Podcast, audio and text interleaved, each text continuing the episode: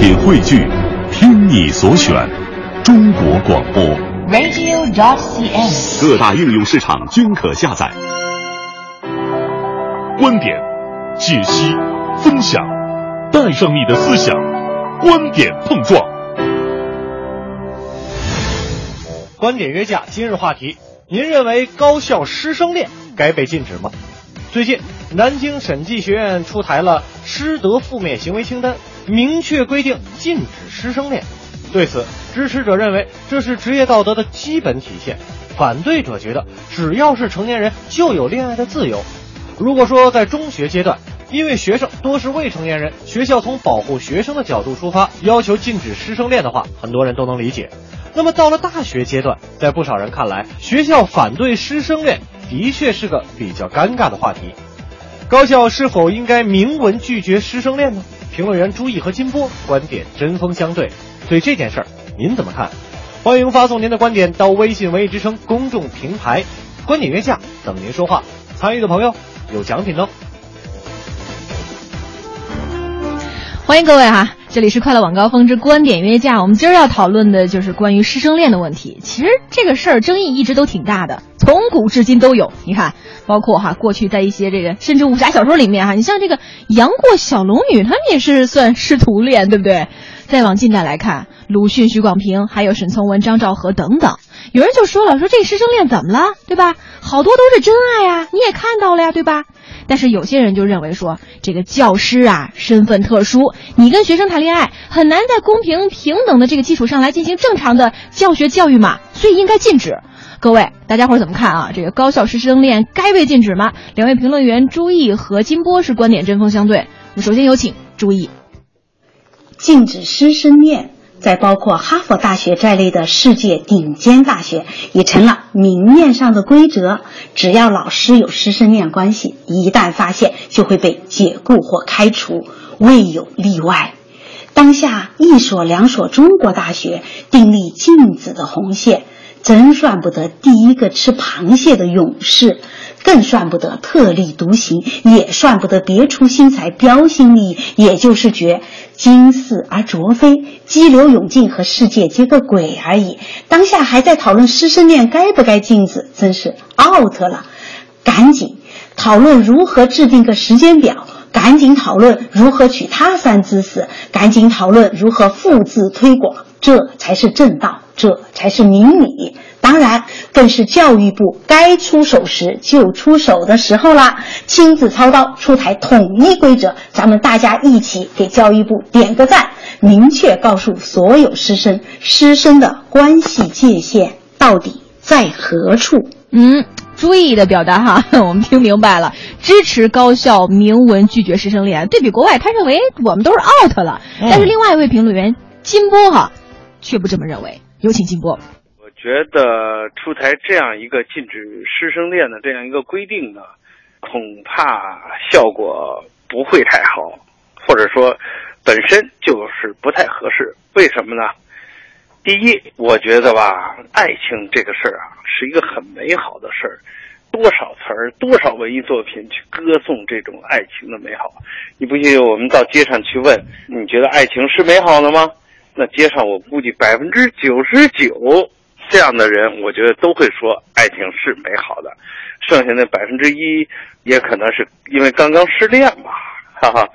爱情这么美好的一件事，那我们为什么要去禁止它呢？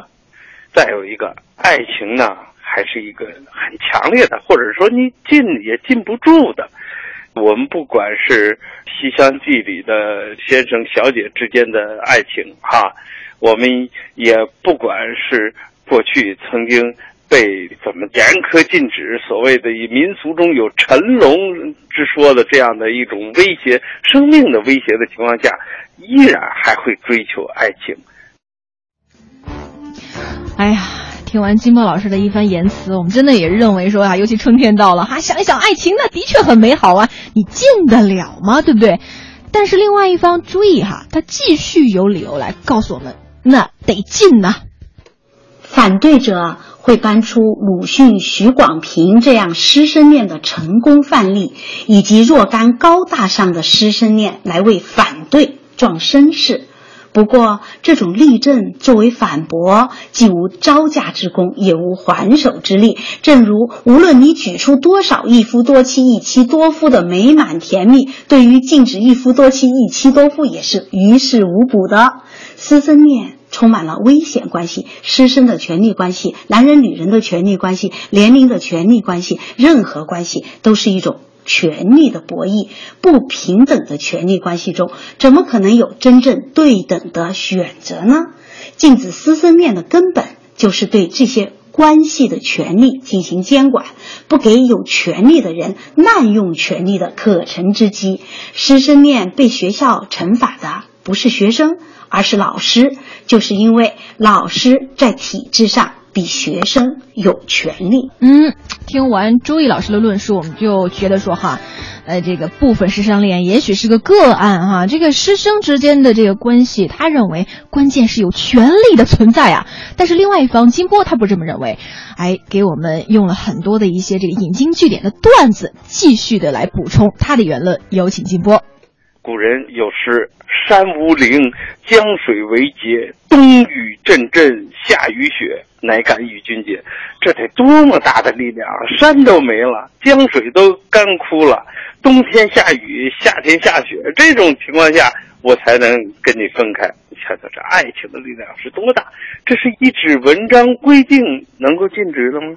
我觉得到了大学这种情况呢，都是成人了，不管学生也好，老师也好，成人那就应该是对能够为自己的行为所负责任的人。当然，我觉得这里边有一个特殊性，就可能讲台上的老师确实有对女学生们独特的这种吸引力。今天我去问几个女同事，她们就说到这一点，就是说，哎呀，你想想，讲台上的老师又有学问，知识渊博，你想多么有魅力啊！我觉得在学校这种男老师有魅力、受女孩子喜欢的可能性是一个特殊存在。那当然，这种特殊存在，我觉得是要有一些特殊的办法。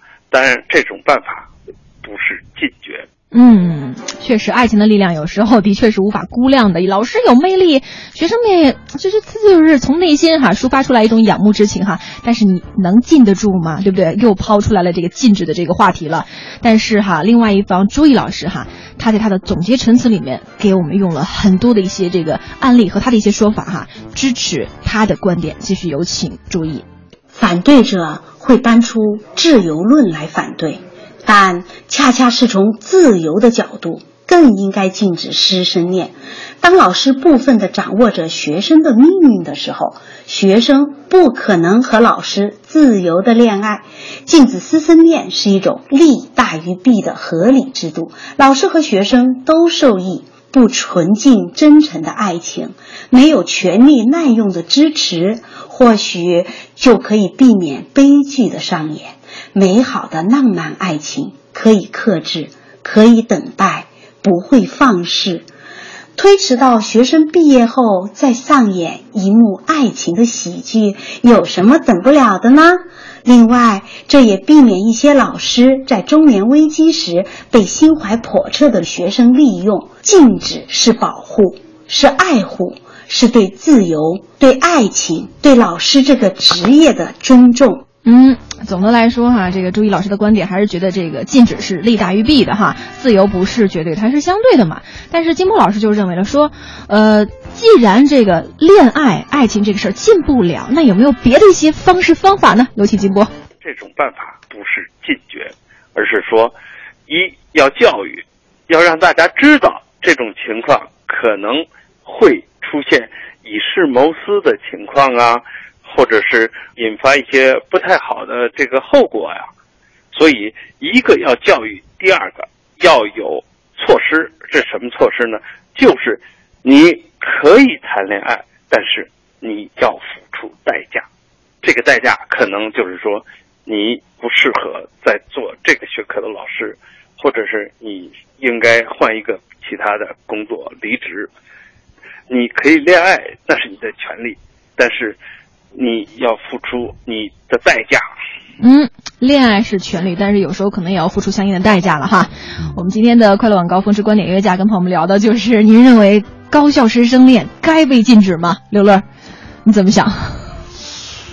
作为一个男士，很两难是吧？哦尤其就是你看，我中华女子学院毕业的，我们学校本来男的就少哈，但是我们男男老师还真不少。啊是吗其实男老师就面对了一番考验，就是你很多这女么多漂亮的女同学是吧？但是还好，我们学校好像还真不没有发生过这种师生恋的一个情况啊。哦，呃，我自己觉得爱情一定是美好的，我们都会向往着美好的爱情。那在这个爱情当中呢，我们应该不要顾及年龄和身份，但是你要顾及的是伦理道德。对，还有你所处的这个职业的这个角度哈。虽然像刚才这两位老师说的，你可以，比如说，呃，等孩子毕业之后，我再正式的公这个确学生确确立恋爱恋爱关系。孩子就不是孩子了，因为哎，因为我毕业了嘛，然后我就觉得孩这上学都是孩都是子，孩子是吧？还有呢，或者像金波老师说的，你嗯能不能这个，比如说我换个岗，嗯，哎，别跟同学们差点又说成孩子，对，别和同学们这个直接的课程什么的挂钩，也是可以的就哈。是削减掉相应的利益关系哈。嗯嗯嗯，呃，看一下朋友们的留言吧。好这梅花鹿哈特别好玩，他说关于师生恋啊，我觉得需要分阶段。如果是初高中，那一定得严令禁止；如果是大学啊，我觉得是美谈嘛。如果发生在研究生、博士，那就是解决大龄剩男剩女的问题。嘿哎，你的心心态很乐观呀。哎呀，这个上到博士和研究生的同学们，就不要再管身边的是不是老师了啊，见着这个异性就往上扑吧，非常着急的一个事情。前提是得单身啊。对对对，得是单身的啊，因为确实有的老师真的，当他碰到中年危机的时候，确实是一个非常危险的事情啊。哎。